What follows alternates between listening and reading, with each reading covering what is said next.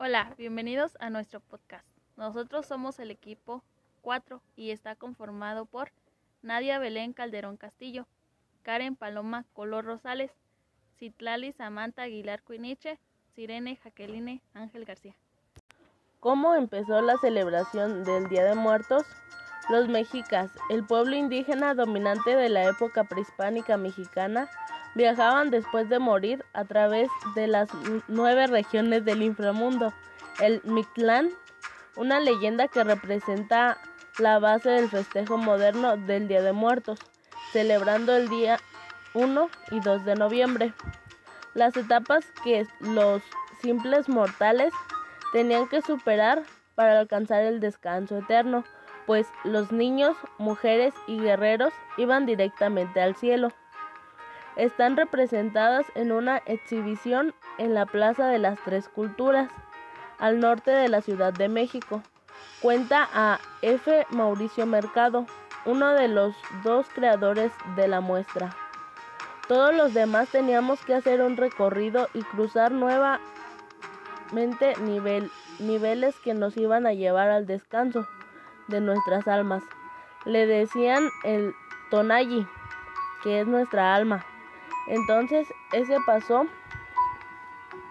era superar los niveles del inframundo para llegar a ese punto donde se descansaba, porque ya no había sensación alguna, explica el artista. Para los, para los mexicas, el Mictlán era el lugar de los muertos, donde los fallecidos atravesaban durante cuatro años por un proceso de desapego porque dejaban el cuerpo y las emociones a su paso por las nueve regiones existen para la paz. Comenta Mercado, originaria de Ciudad de México. Los distintos niveles eran obstáculos que las personas debían superar, lo que en la exhibición estaba representado con alebrijes de hasta tres metros y medio de altura como se le conoce a un tipo de artesanías originarias de México que se fabrican con cartón y se pintan de colores llamativos. En el primer nivel había un río de las personas que cruzaban con ayuda de un solo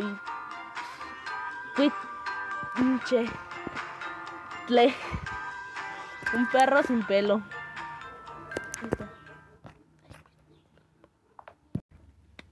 Importantes del Día de Muertos. 27 de octubre es el Día de las Mascotas Fallecidas. Visitan el mundo de los vivos. Normalmente se pone en la ofrenda agua y alimento. 28 de octubre es el día para aquellas personas que hayan fallecido en un accidente de forma repentina o violenta. Se acostumbra a encender una veladora y se coloca una flor blanca en la ofrenda. 29 de octubre es el día dedicado a las personas que murieron ahogadas. 30 de octubre en este día se le hace homenaje a aquellas almas solitarias olvidadas. Se colocan vasos de agua. 31 de octubre. En este día se recuerda a los niños que se encuentran en el limbo, es decir, los no nacidos a los que fueron bautizados. 1 de noviembre. Es el día en donde se recuerdan a aquellos que hayan fallecido en la infancia. 2 de noviembre es el día que se forman a las personas que hayan fallecido en su vida adulta.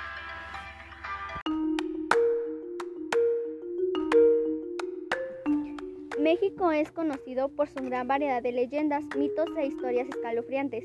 No cabe duda de que México es un país rico de leyendas, pero la mayoría de las personas solo conocen las leyendas más populares, como la de La Llorona, entre otras y pues las conocen justamente por eso, por ser populares.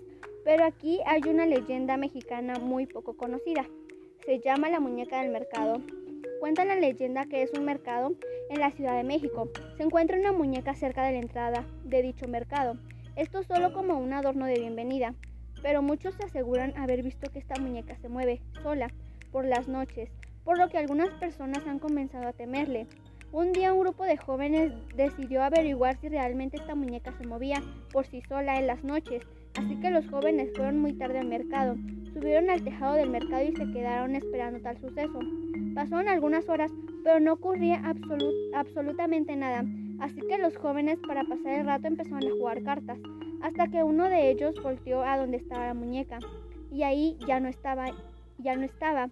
Rápidamente los jóvenes comenzaron a buscarla con la mirada, pero no la podían ver, hasta que uno de los jóvenes miró detrás suyo, y justamente ahí estaba la muñeca. En ese momento los jóvenes salieron corriendo sin voltear atrás y jamás quisieron volver a visitar ese mercado. Las características sobre las leyendas. Es una narración basada en personajes o hechos históricos que provienen de tradiciones orales muy antiguas, que se han transformado a través del tiempo. Se transmite habitualmente de generación en generación. Casi siempre de manera oral, con frecuencia se modifican las leyendas a lo largo del tiempo por supresiones, añadidos o modificaciones. Mezcla hechos reales y de ficción, aunque se parte de situaciones históricamente verídicas. La leyenda se sitúa en un lugar y en una época específicos, parte de hechos que fueron reales aunque estén idealizados.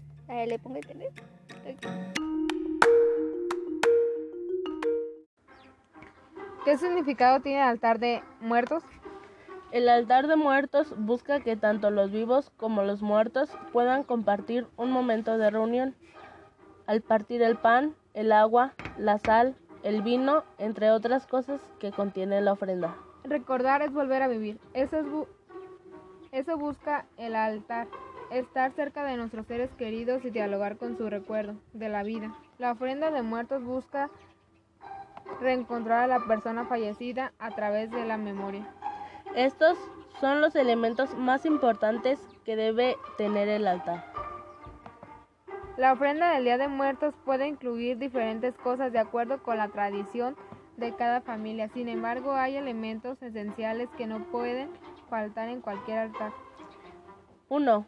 El agua, utilizada para que las almas sacien la sed después del largo recorrido hacia el mundo de los vivos y recobren fuerzas para regresar. 2. La sal, utilizada para las ánimas que no se pueden romper en sus viajes de la ida y vuelta y puedan recordar al año siguiente. Veladoras y velas, que significan la luz, la fe y la esperanza y se utilizan para guiar a las ánimas de regreso a sus hogares.